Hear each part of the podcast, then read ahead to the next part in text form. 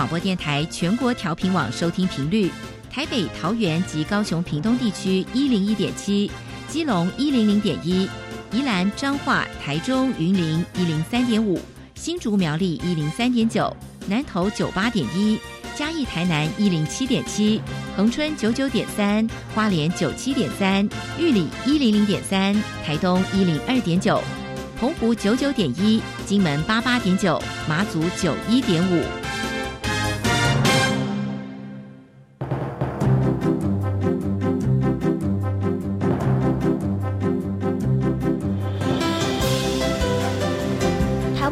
要怎么做，才能使孩子面对未来的社会呢？当我们期待学习者改变的同时，也期待教师的教学方法跟着改变，家长的观念也一起改变。一起携手，协力同行。于林校长带您探索、自发、互动、共好的十二年国教新课程，听见台湾教育的改变。欢迎收听《国教协作向前行》。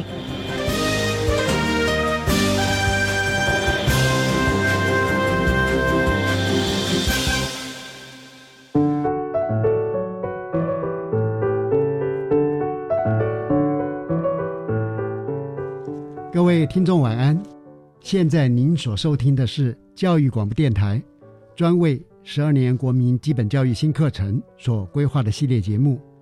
这个节目固定在每个星期三晚上六点零五分为您播出。我是节目主持人于林。今天的节目啊，为大家谈的主题是六规高中实施新课程的特色。我们特别邀请高雄市立六规高级中学。叶淑燕教务主任到电台来跟大家分享。六龟高中，大家听起来可能有点陌生哈，但是我们今天真的从遥远的六龟高中把叶主任请来。我首先为您介绍一下叶淑燕主任。叶主任是国立成功大学外文系毕业，美国加州大学语言学的硕士。目前呢，应该是说他长期哈在高雄市立六龟高级中学服务，目前担任教务主任的工作。叶淑燕主任您好，主持人好，各位听众晚安，我是高雄市六龟高中教务主任叶淑燕。是六龟高中，因为大概对我们的一般听众朋友是比较陌生哈，所以我想首先请叶主任是不是能够谈一下六龟高中是怎样的一所学校？六龟高中它是在哪里啊？地理位置，还有呢？是六龟高中的一些先天的条件，一些自然条件，嗯。啊，等等啊，麻烦主任。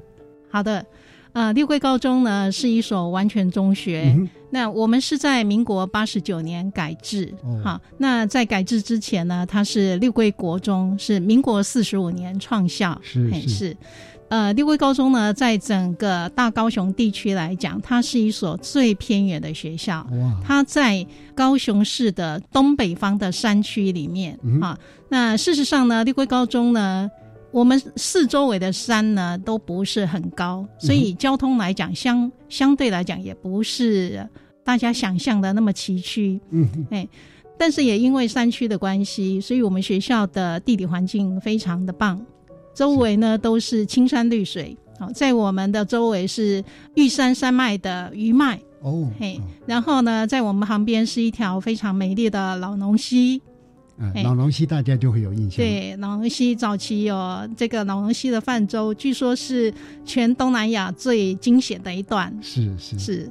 啊，其实我在这边还要推一下哈，就是呃六龟那边藤枝啊，是森林游乐区，嗯，跟过去的泛舟结合在一起哈，是台湾相当棒的一个旅游的景点。是是。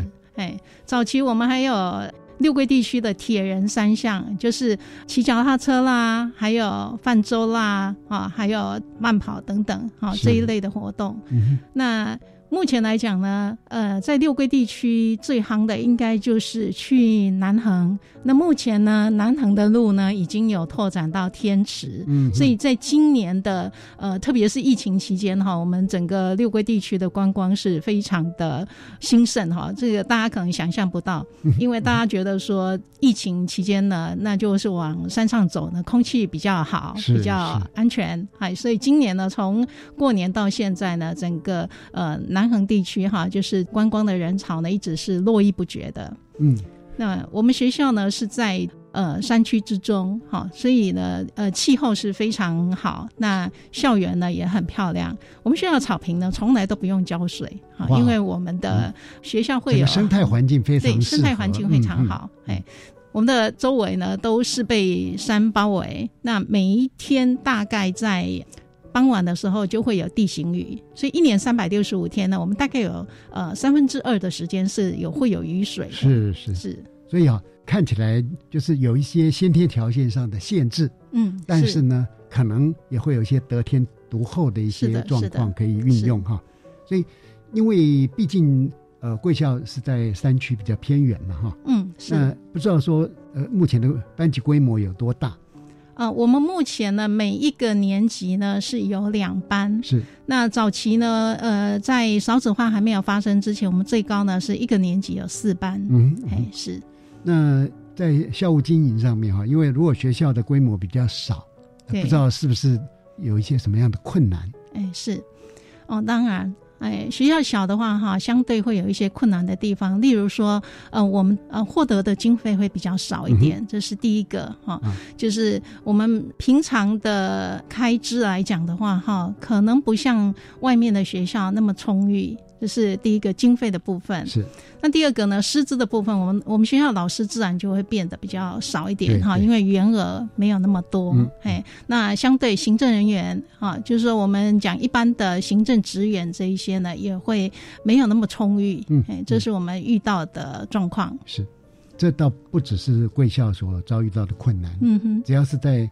偏乡小校哈，可能都会有类似的状况哈。是的，是的。那么当然，我我相信一方面有困难哈，一方面肯定你们也会有一些对策嘛哈。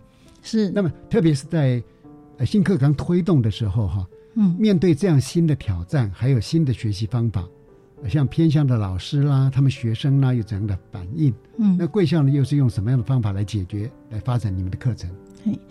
嗯，我们六桂高中从民国九十八年开始争取这个高中优质化的经费，嗯，那我们就是利用这样子的经费哈，一开始是改善学校的设备，那让我们学校呢比较符合高中的标准设备，嗯，那再来呢就是我们在课程的方面，我们从一百零五年。学年度开始呢，就是呃，为了这个新课纲开始做准备。那一开始的时候，我们就是把课程呢做一些规划，哈，比如说校定选修、呃，校定必修、多元选修等等这些课程呢，都是从一百零五学年度呢，我们就开始做一些试行。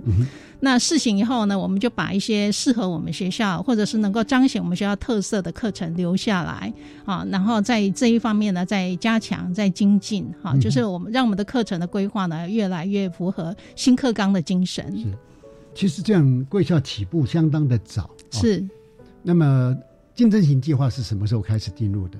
嗯，就是在民国九十八年，其实那一年呢，也是呃，我们争取到了高中优质化的经费，但是同样那一年呢，我们也遭遇了八八风灾。哎，是，一开始呢，真的是非常困难，因为学校呢是处在一个灾难过后的状态，但是马上呢，优质化的计划又要开始进行，哎，所以那是一个非常困难的一一段时间。不过还好，我们当时呢，在全校师生哈共同努力之下呢，我们还是撑过来了。是。所以这真的是呃相当坚韧不拔的一种精神表现哈，特别是新课程的进入就开始，我们会面到面对很多挑战，嗯，那再加上有八八风灾的天灾啊，嗯，所以贵校在这种状况之下哈，嗯，呃，能够呃今天还这么认真的投入新课程的发展，还参加竞争型计划，嗯，同时在一百零五年开始就试行嘛，哎，是是，我相信这些事情可能对贵校累积。呃，课程发展呐，或者课程推动的经验是相当珍贵的。是的，是的。那其实常常危机就是转机。哎，我们在这个八八风灾之后呢，学校呢又隔了半年又历经一个甲仙大地震。哇！啊，那当时呢，学校呢有一些建筑物呢，就是因为有外界善心人士的捐助哈，让我们呢连同这个呃学校的硬体建设呢也跟着改变。嘿，所以其实这样子的灾害呢，也让我们有脱胎换骨的一个。机会，嗯，是，希望有机会能到贵校实地去呃参访学习，欢迎欢迎。因为我相信哈，在那样的一个大自然的环境孕育之下，然后呃老师们跟孩子们能够针对学校的特色啊，再做嗯。做一些思考是蛮不错的哈。那我我我在想说，呃，刚刚您讲到说在试行的那个阶段哈，嗯。呃，不知道说您呃有没有一些让您印象深刻，呃，嗯觉得可以跟有效或是跟我们社会大众分享的一些经验？嗯。我们在试行新课纲的时候，哈，我们一开始也是规划了，呃，就是由我们老师的创意规划了一些课程。嗯那有一些课程呢，在我们实施的过程当中呢，我们检讨起来，觉得这个对我们的学生很有帮助。嗯，那我们就会把这些课程留下来啊。例如说，我们有一堂国际视野的课程呢，这个课程其实是结合英文跟公民。那这个课程呢，主要呢，它呃是做一些，比如说媒体试读，或者是道德价值判断，哈、或者是环保等等这些的议题。那这个课程呢，我们就是跟我们邻近的一些学校哈，还有大学端呢，我们有合作。嗯那我们在这个过程当中呢，会因为它的重点不是完全摆在英文，对，嘿，那英文它是其中一个媒介，嗯好，那学生呢在这之前呢，其实没有上过这样子这个跨领域结合的课程。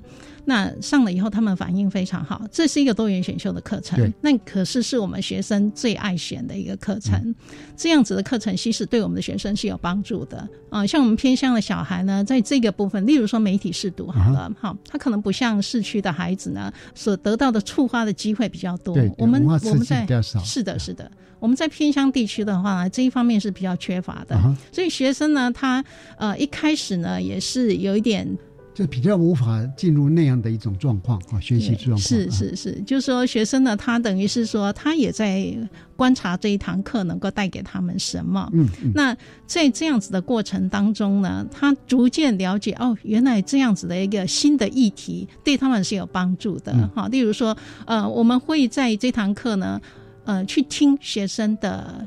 意见就是对让他们有很多的时间发表他们的想法。那在学生跟老师呢，他们彼此的对谈当中，哈，那学生会渐渐的有一个等于说，它是一个价值的一个冲击。是那这样子的冲击呢，会帮助他们比较容易看到真实的世界，嗯，啊，然后有真实的议题可以让他们思考。那无形当中呢，就会更新他们的视野，是然后让他们的思考呢会比较有更深入。了解。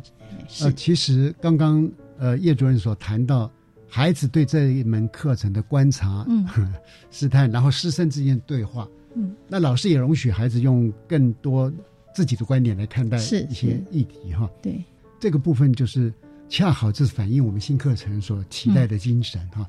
因为嗯，是在传统的教育里边，可能社会大众也好，师生也好，都是这样想，嗯。就是比较是讲授性的，呃有教科书灌输性。啊，我拿到教科书，我就按照教科书来教。是是，那学生呢，就听老师教嗯啊，嗯。就，这样。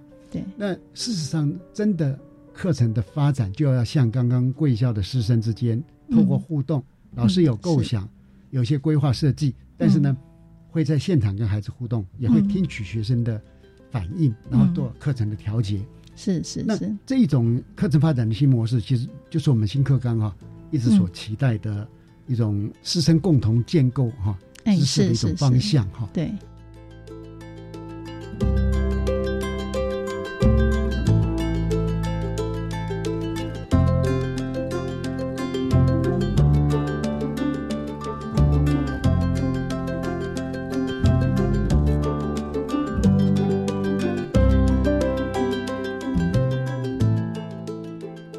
竟偏向师资，它人数上比较少，啊是那么要开设的课程的类别等等可能会受到限制，是不是？是，呃，主任也谈一下偏向的师资哈，哎它是是。怎样来能够应应这个新课纲？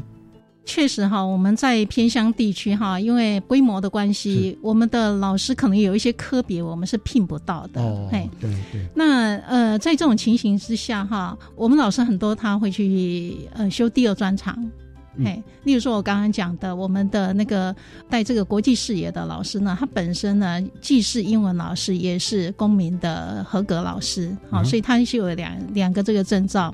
那另外呢，我们偏乡地区呢，因为学生呢，他不一定会走升学的路，哦所以我们有一些课程呢是设计让他们比较好就业的。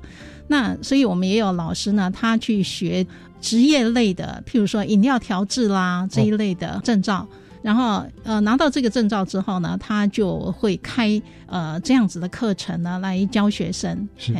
那另外就是说，例如说我们也有一些学生呢，他可能毕业以后马上呢他就会去服志愿役，好，是。这是最快能够改善家庭环境的一个方式。对对，那所以呢，他要有一些体能的准备，啊、嗯。就是他必须要有具备一定的体能。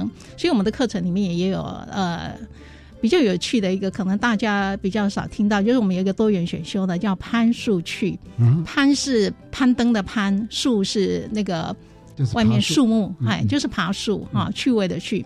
那这个攀树趣呢，其实不是只有教学生爬树啊，嗯它一方面是锻炼体能，另外一方面，因为我们学校是在山区，那有时候山区的救援呢，除了体能之外，他可能要有一些技巧嗯，还有一些技能。嗯那所以我们老师呢，他就会去修这一方面的证照，啊，就是爬树的证照你讲。的是老师还是学生？我们老师先去修，对，我哎觉得哈，这个就是一个呃，我们新课纲的精神了。嗯。我们过去都认为说，老师在呃师范院校毕业之后，就把他在当年所学的东西拿来教孩子。嗯，但事实上，呃，世界变化如何如此快速，真的，每个学校每个孩子他有不同的需求。嗯，那嗯。我们期待说，能够像六位高中这位老师一样，嗯当是。孩子今天有这样的需求，嗯。课程是因应孩子的需要而开发。嗯是而老师不具有这样的能力，那怎么办？我们不能等待。于是老师他愿意主动的去嗯修他的第二专长，或者去拿课程开课所需要的证照哈。我想这这真的是很令我们感动的。对，就是我们老师呢，他是体育老师是，好，那本身他就可以训练学生的体能。嗯可是在这之外呢，他又有去修爬树的技巧，嗯好，那他就可以把他的体育的课程的面向呢再更广泛一点。哎，嗯哎是。然后其实这也。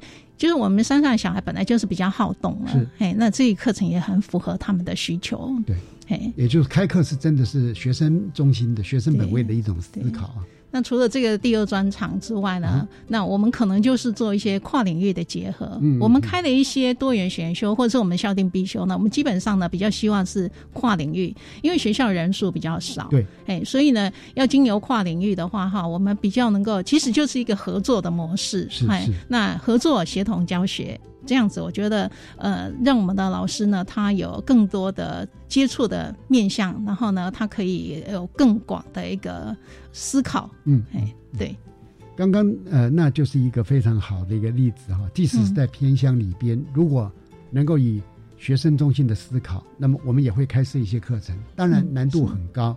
于是我们可能会用跨领域的合作，让是是，老师们能够彼此啊集思广益，用他们的集体智慧来开课。刚刚主任也提到说，哎，还有大学也也有跟贵校有一些接触跟合作，能不能也稍微描述一下？嗯、我们会跟大学端合作一些课程，例如说，我们跟中山大学这边呢合作国际视野的这个课程。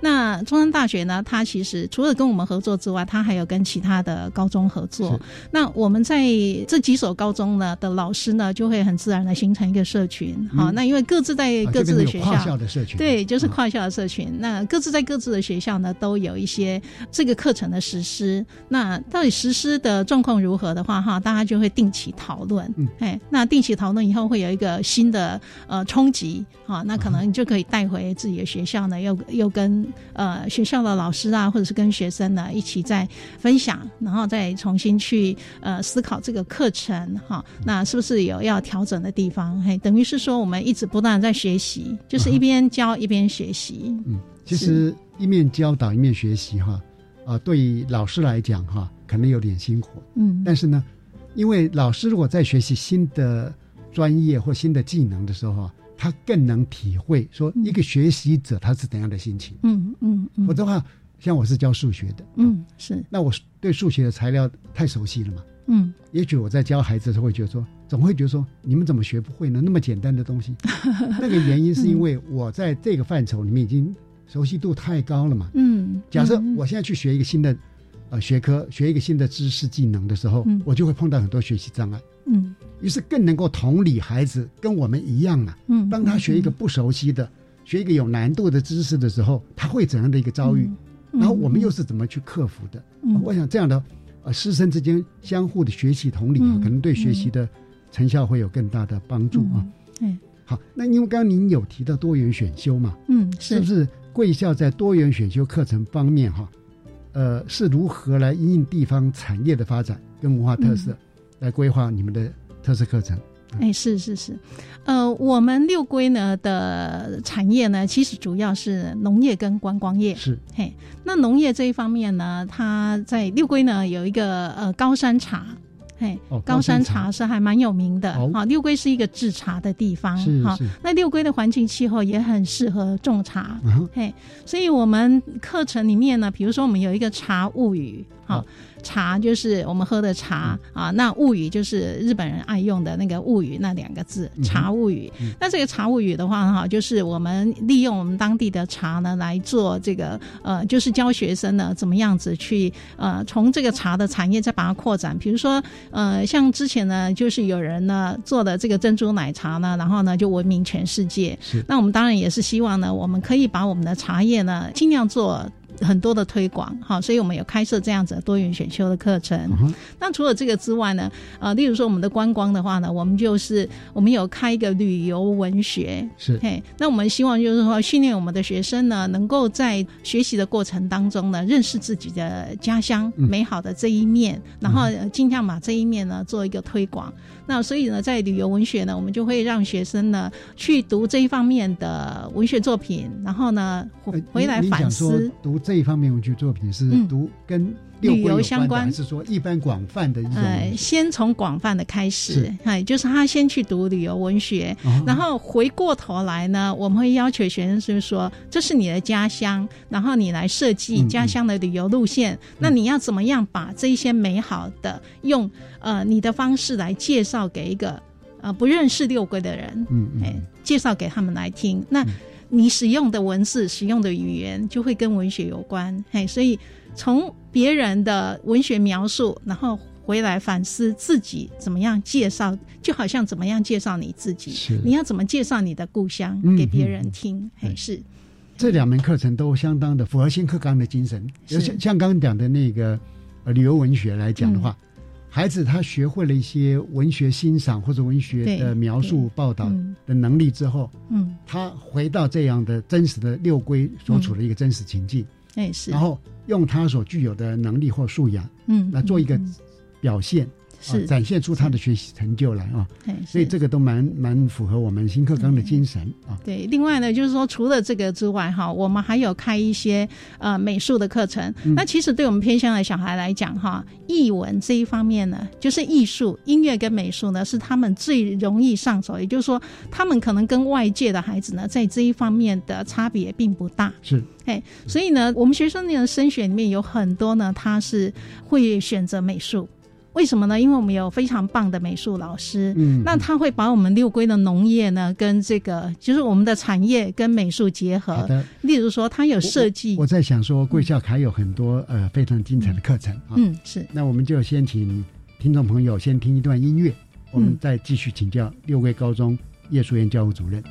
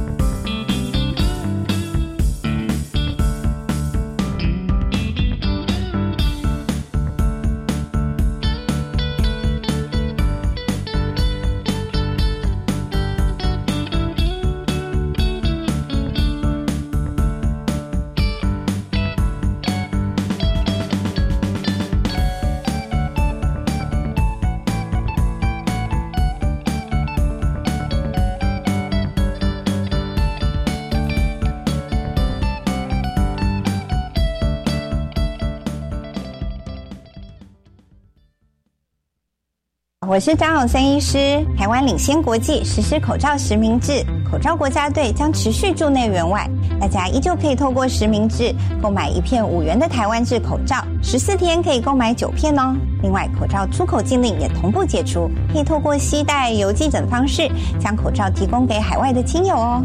感谢口罩国家队、国军现役及后备人员、中华邮政及协助贩售口罩人员的全力支持。有政府，请安心。资讯由机关署提供。马多阿塞吉达，嘎拉好干，你们安，嘎莫哈吉啦。各位婆婆，各位阿公阿妈，你们中午在做什么呢？当然要收听我们的。每个礼拜一到礼拜五中午的一点到两点，你的好朋友潘族的小菜、阿美族的几何联合为你所服务的有缘来相会。收听有缘来相会，阿公阿妈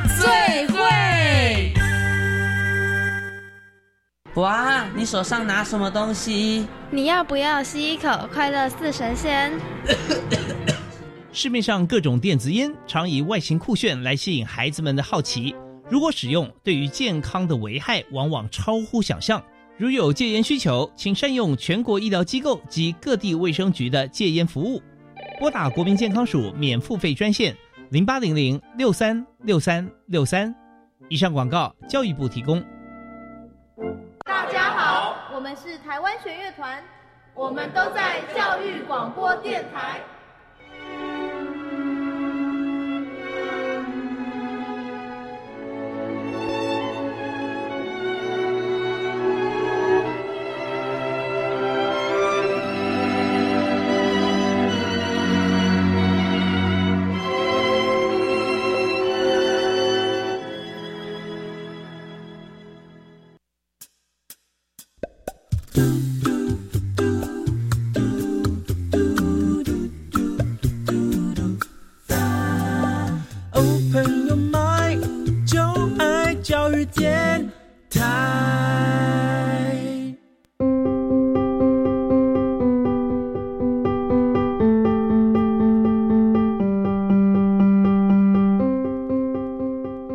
听众好，您现在收听的节目是《国教协作向前行》。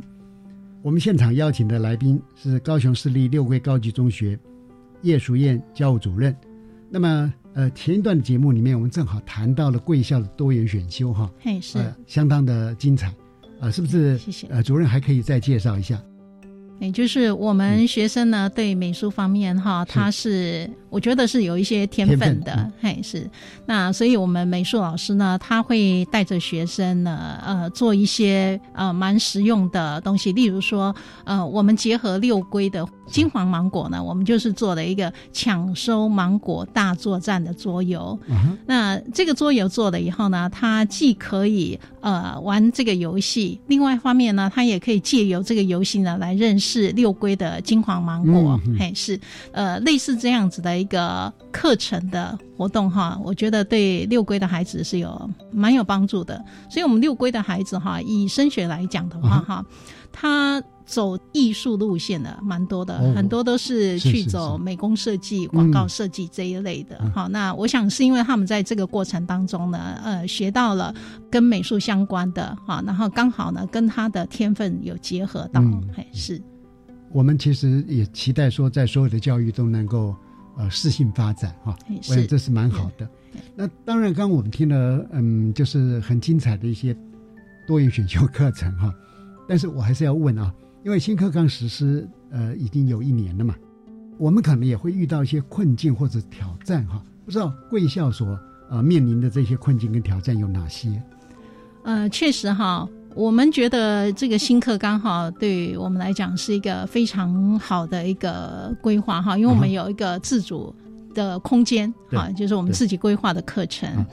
但是呢，像我们小校哈啊，例如说像我们学校呢，班级数不多，那我们的老师也几乎都是外地人，是嘿，对，那也因为这样子，所以老师的流动率会比较高一点。嗯嗯那很有可能呢，他在前一年规划的很棒的课程，那等到真正要实施的时候呢，老师已经调走了啊，这就是我们的一个困境。是嘿，是，所以就这个课程的连接呢，常常会因为人的异动哈、会造成就是说他可能要中断。那假设没有中断的话，他可能衔接的这个老师呢，他跟原先的老师的构想呢，不见得是一样，所以会卡住一段时间。那另外就是像我们偏乡哈。的老师非常的优秀，尤其像我们学校呢，呃，经常呢，因为老师呃调动比较频繁，所以我们进来的老师哈，很多都很年轻，哎，就是刚出校园就到我们学校哈。那这样子呢，会有一个就是说，老师很优秀，但是呢，我们偏乡的孩子呢，毕竟他的成长过程跟老师是不太一样的，的确。那在这个部分呢，就会需要有一段比较长的磨合期。嘿，老师他的。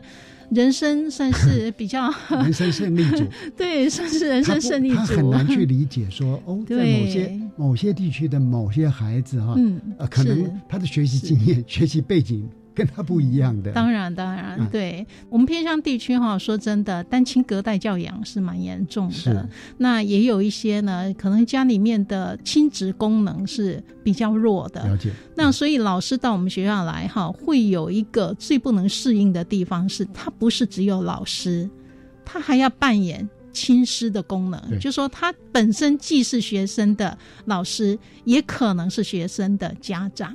啊，那他要帮学生呢规划的不是只有学习，还有一些生活琐事哦。那可能来了要有心理准备。刚主任所提的这些事情哈，应该也不是贵校单独所面临状况。是是是。假如在很多偏向地区都面临同样的师资困境哈，嗯，或许呢，这个可以给我们国教署或者教育部哈，在师资规划培育，甚至于对偏乡的师资的培育或他们所需要的。专业支持系统，嗯，可能也会应该有些考量哈，是。这样可能更能够让啊现场的啊校长啦、主任呐，在经营这个学校，为了孩子的成长而努力的时候，会得到更大的支持。是的，是的，嗯，我们也是这样希望，就是。很多老师哈，他非常优秀。那他来我们学校呢，需要一段磨合期。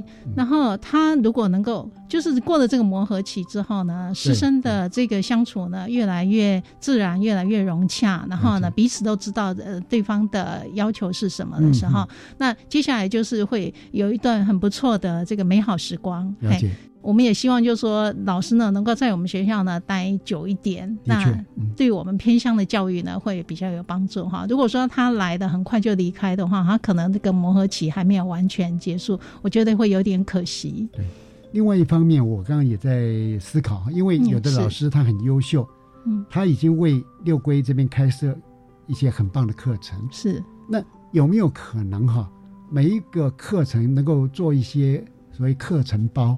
嗯，它的概念就是它是一个系统的，嗯嗯。那么如果有兴趣老师，他站在前人的基础，要进一步做研发，嗯，或者他觉得这个课程内容很不错，他也愿意啊来沿用的时候，嗯嗯，呃，也就是变成用一个课程知识管理的系统来，呃，支持未来的老师，哎，是，这是一种思考，是的，是的，好，因为呃新课纲里面我们的课程的。呃，丰富度更高嘛，所以我想请教一下各位高中啊，你们在应应这个校定选修课程的规划，老师呃，刚刚听起来有跨校社群嘛，嗯，是在校内也会可能有跨领域的跨域课程专业社群是怎么样来运作的？还是呃，因为我们学校小，所以呢，我们老师呢人数也少。那有一些科目可能也只有一个一位老师，那一位老师呢要形成社群呢就有困难了。那特别是我们学校跟我们最近的高中呢距离是三十公里，哇，其实是有点远的，嘿，合作起来会有一点困难。那所以我们的老师呢经常是做跨域课程，例如说像我们译文科的老师呢，他可能这个科里面就只有他一位老师，那所以呢我们译文科的老师他譬如说他跟美呃历史科。一起合作，那他们会推出呢历史漫画，好，那这样子的那个历史漫画的话，就是又教学生怎么样子去画漫画，又教学生关于历史，哎，所以这是两个的结合。那或者是说，我们的美术老师呢，他可能跟地理也结合哈。然后呢，呃，我们的校定必修里面有一个六规文史，是那文史的话，它就是由历史、地理哈，呃，这两科的老师呢结合。那美术老师进来的话，哈，他们就会去地方呢去寻找古建筑，然后去了解这个古建筑的历史啊，还有呃为什么会有这样子的古建筑哈，当时的状况是怎样？那它跟六规的地理有一些什么结合的地方？然后呢，美术老师进来了，他就是把这样子的过程画下来。嗯，哎，这是我们跨域结合的部分。嗯，也是。换句话讲说，虽然学校很小哈，但是老师。还是很努力的，透过跨领域的专业社群的运作哈，去做课程的一些开放。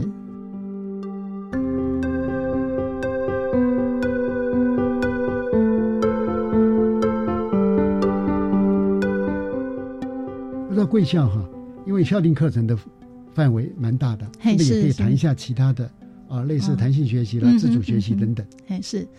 那在我们新课纲里面呢，其实我们目前为止哈，我们遭遇到最大的难题哈，是我们在这个试行的过程当中哈，比较少琢磨的，像那个我们弹性课程里面的自主学习。是是。那这个自主学习呢，是学生以前没有经历过的哈。那现在学生呢，他必须要透过这个自主学习呢，来自行规划自己想要呃去深入探究的范畴。嗯。哎，所以呢，这个部分哈，真的，一开始学生根本都不知道要怎么。做啊，特别是呃，其实我们的学生哈，他也比较被动，嘿，所以呢，他不知道要怎么样子做。那其实哈，倒不是贵校哦，真的。我的观察，因为我们呃有全面性的做了解嘛，其实绝大部分的高中。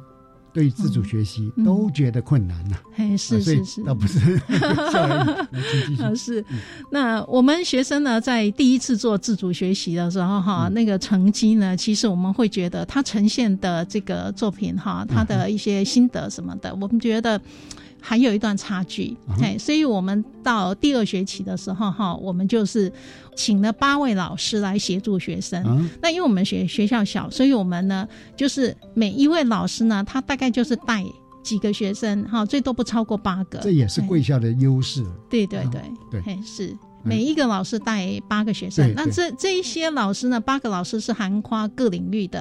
哎，那我们怎么样把这个学生分成八组呢？就是我们依据他做的一些心理测验，然后我们觉得说他可能在对哪一个部分有兴趣的，哈，例如说他可能是对体育比较有兴趣的，或者是对美术比较有兴趣，那他就有不同的老师来带。嗯，这些老师带他们的时候，就有点像以前的学徒制，就是 就是这些学生呢，他是归属于。这个老师的那这个老师就不时要去检验这些学生他们在做自主学习的时候的进度，还有他呃随时呢要把他的进度呢来跟这个老师呢做报告。好，那老师呢就是这样子带着他们呢把这个自主学习的部分呢把它做出来。嗯，是。所以所以学校也把这个小校的劣势转换成优势，因为每一位老师他负担的。个别指导学生的人数会降低，是是，而且更能够符合学生他所要的啊。是，在这边倒是另外一个观点哈，自主学习的确是有难度了哈。嗯嗯。呃，如果说用比较宏观的角度来讲，包含我们的成人，嗯啊，不只是老师了，老师也好，爸爸也好，社会大众也好，嗯，在过去的经验里面哈，能够透过自主学习而能够有一个知识上成长的。嗯，其实人数还是不多，哎是，就是反过来讲，就是那一些能够自主学习安排的人，可能在社会上面都是有成就了。嗯，因为真正的我们新课纲也有一个精神，就终身学习嘛。嗯，各位可以想嘛，哪怕你读到博士，你博士班毕业呢，还有人在教导你吗？那个时候就是靠所谓的自主学习、终身学习的概念啊。是是。另外一个部分是说，因为我们的师资培养过程里面比较少这种。自己自主学习的经验是是，所以很多老师因为对学生的学习很关心，嗯嗯，呃，过度关心的结果呢，就是他不相信学生有自主学习的能力，我比较揠苗助长。所以这一边的观点的转换哈，可能需要我们呃老师跟老师们彼此能够做一些更专业的对话。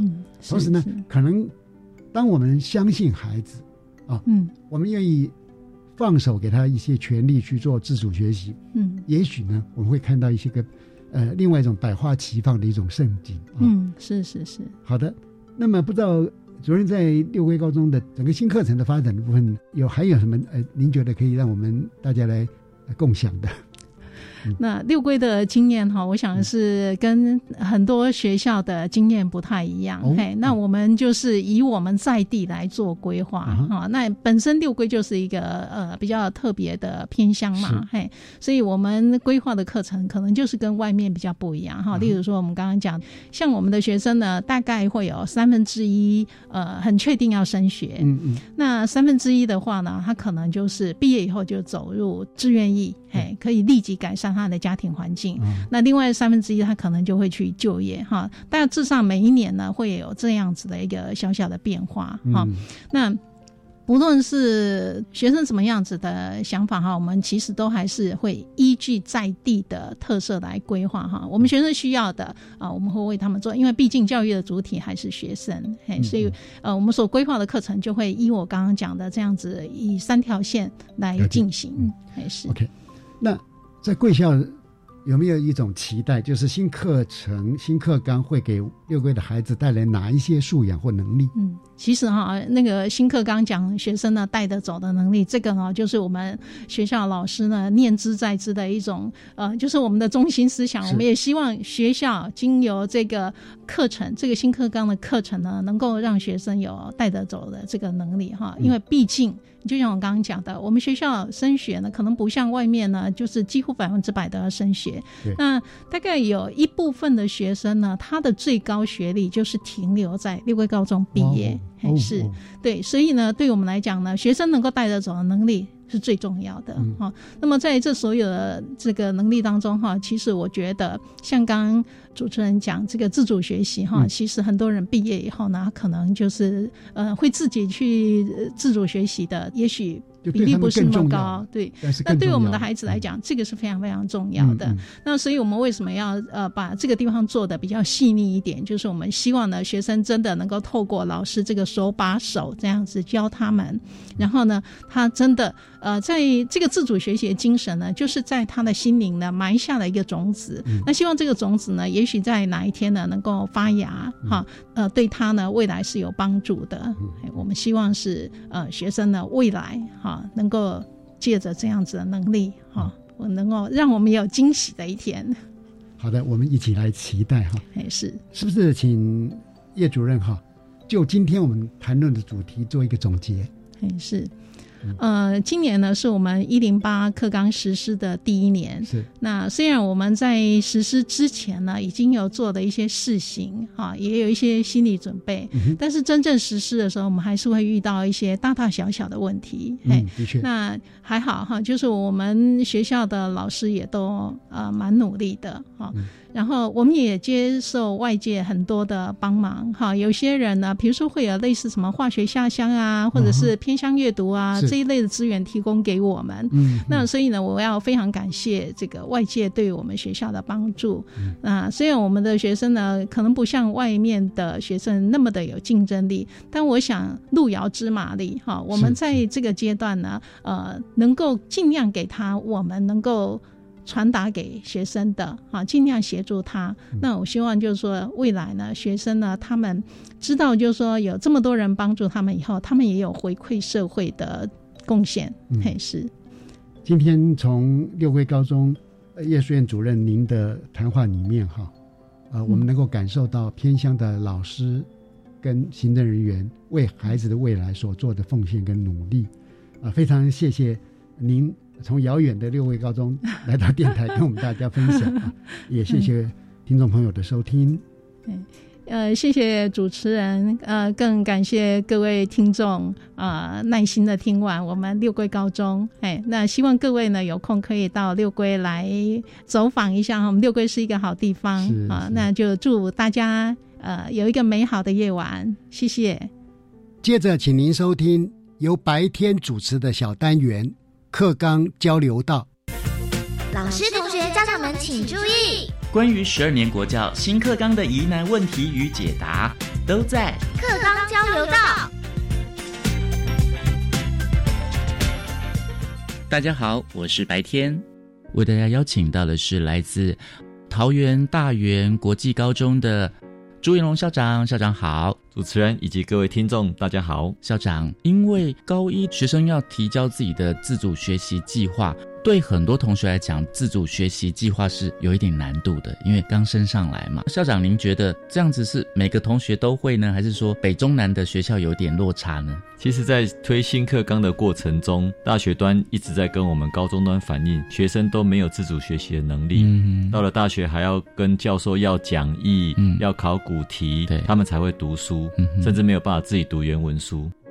因此，我们在写课纲的时候，都在想，我们是不是应该要着重在学生训练学生学会写自主学习计划这件事情。目前的部分，大部分的学生学校把高一上学期规划一件事情，就是教学生如何写计划。嗯，因为学生过去没有这样的经验。对。所以包含了刚才主持人所提到说没有想法该怎么办？嗯，我举一个简单的例子来讲，我们学校曾经发生一个例子，有个学生说他只想学睡觉啊，故意就是有点想要摆烂。是，可是我们的自主学习社群的老师很认真引导他说，嗯，那你睡着了怎么研究睡觉？后来那个学生就想说，哎，那我家有养猫。嗯，我来研究猫的睡觉。嗯，OK，慢慢进入一个他有兴趣的主题了。是，所以这个孩子后来的自主学习计划是研究哺乳类的睡觉，嗯哼，鸟类的睡觉，是爬虫类的睡觉。哇，他一个学期十八周，他希望研究不同种类的动物，嗯，他的睡觉的形态。是，所以其实学生不是没有做研究的能力，嗯哼，是我们过去从来没有启发过他。他从来没有产生过兴趣。其实与生俱来的动能是有的，只是在过去我们传统教学上把这些都压抑下去。没错。所以当我们新课纲打开这个可能性之后，学生突然发现，原来这些东西可以被研究哦。嗯。而且自主学习并没有要求一定要产出非常漂亮的研究成果，由他自己决定他要产出什么。嗯。所以他没有那么大的压力。对。所以他开始慢慢学会了自主学习，嗯，以及时间管理。朱彦龙校长的自主学习，每个学校每个学生，只要他自己提出来的，有没有一个范本？有，因为。其实大家都没有做过，后来国教署有共同研讨出一个可能的样本给大家看，所以里面包含了你自主学习所可能需要的时间，每周的进度是什么？是你有没有需要一个老师来指导你这些东西？嗯，还有你需要什么样的设施设备？你可以提出来。嗯，有些可能需要到实验室，有些可能需要到什么专科教室，这些都可以在里面提出来。还有他预期成果是什么？嗯，他希望他自主学习完的之后预期的成果是什么？他必须都把。列出来，这个计划案才能够送交我们的审查老师这边做审查，而且必须审查之前要经过家长核可，监护人要核可之后，才能够提交审查通过，才能够做第二学期的执行。校长，现在有一个问题，如果我是 A 同学，那我要跟 B 同学一起来执行这个自主学习计划。比方说，可能我们要去某一个大峡谷啊，或是什么河流探勘啦，什么之类的。嗯，两人成型，或是一个小组有四个人，我们的自主学习计划可以定定是一样的吗？OK，其实这个是看学校共同的规范。嗯，像我们学校。高一的部分，我们就强制规定，我们的自主学习是在教室内。哦，我们是要训练学生学会自主学习。嗯，OK，我们而且是强调是大脑的学习。是，所以他不能跟我说我要去家政教室做面包，是，我要去篮球场上打篮球。哦，我们都规定你要先学会自主学习，里面包含了你要去搜寻相关资料。嗯，因为网络上有非常非常多的教学影片。对，我们过去还有 Google 大神这些东西都可以查。可可是为什么我们过去都没有？因为我们没有告诉学生可以用这些。对，所以自主学习我们在高一的时候比较限制学生，只能在一定的场域。到了高二的时候。我们就开放了，学生可能可以到一些专科教室，也可能可以到图书馆查资料，哦，也有可能到实验室，都可以。他如果说要到户外去的，那他自主学习计划里面就特别要撰写清楚，嗯，因为这个要家长要帮忙，哦，他的交通都要算进去，对，所以我们都会比较开放的性质。我们是希望鼓励学生勇敢的去做自主学习，但是学校必须在一定规范之下，不能让学生为所欲为。嗯哼。朱彦荣校长的，因为现在很流行那个所谓的 USR，嗯，很多学校同学可以跟着学校到社区去，嗯，做一些合作。那如果说我的自主学习是要跟社区合作的话，那是到户外去嘛？嗯嗯，我大概几年级的时候才可以提出来？要看学校的规范。以我们学校例子来讲，如果他真的要到其他的，比如社区去结合社区的活动的话，那个自主学习计划也必须对方是合可的哦，因为我们要顾虑我们学生的安全性。他过去到那边之后，有没有人可以照顾他的安全？嗯，因为我们不可能说每一个都派老师过去照顾他，是这是做不到的。嗯哼，当然，如果是一些类似踏勘、像地理考察之类的，他说我需要一位地理科的老师来帮我去指导我的话，学校仍然可以在自主学习和与他一定的指导老师的数目。嗯，哦，我们自主学习是可以配与指导老师的。对，所以同学们，你一定要配合学校的规定，在室内的，然后一年级室内，二年级你可以到其他的电脑教室啊，或者家政教室去学习。那三年级你才可以。自由选择，你可以到户外去这样。我们二三年级都开放，但是也就是说，他自主学习必须计划要写得好，嗯，能够说服学校这边通过计划的审查，是我们才会让他去执行。嗯哼，校长同学可以自己提出来的。那如果说 A 同学跟 B 同学是这一组的四个人的自主学习都一样，只是说家长的签名不一样，这样可以吗？就是他们必须是同一份计划书，嗯，然后四个家长都在上面签名哦，他们要知道四位家长都要一起签名就对了，诶，也可以分开签没有关系啦，但他必须说在计划书上填写我的组员有哪些，嗯哼，然后再带回去给自己的家长签名，是，嗯，所以这样家长也要负很大的责任呢，不是说以前都大家想说啊，反正老师知道就好了，老师退回来给家长联络部写说，哎，你要去参加这个户外活动，家长有的不知道。所以现在都一定要要到家长的这个签名才可以参加。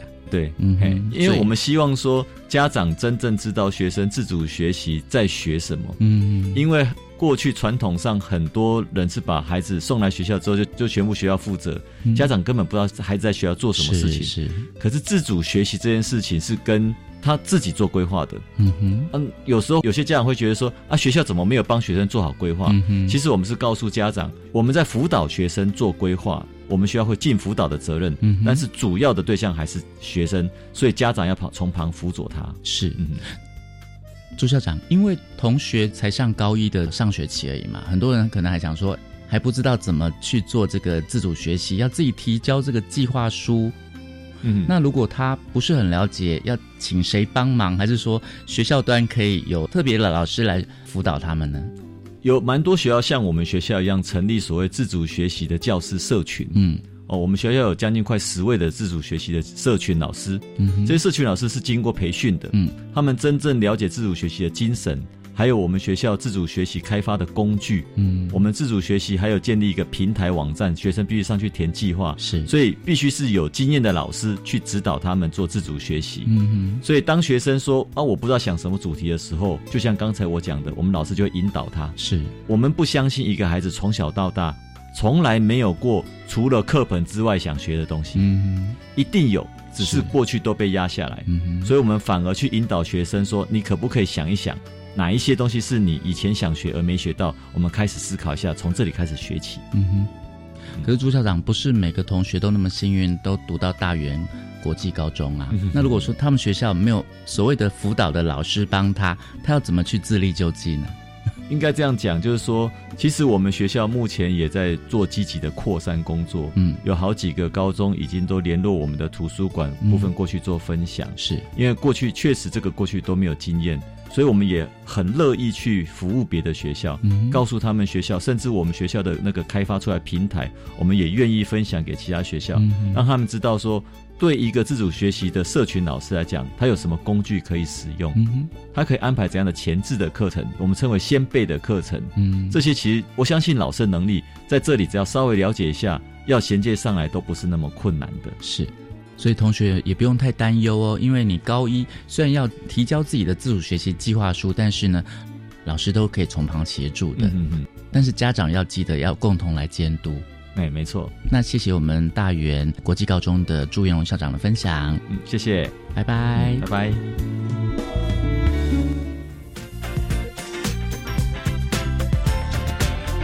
我是白天课纲交流到，下次再见喽。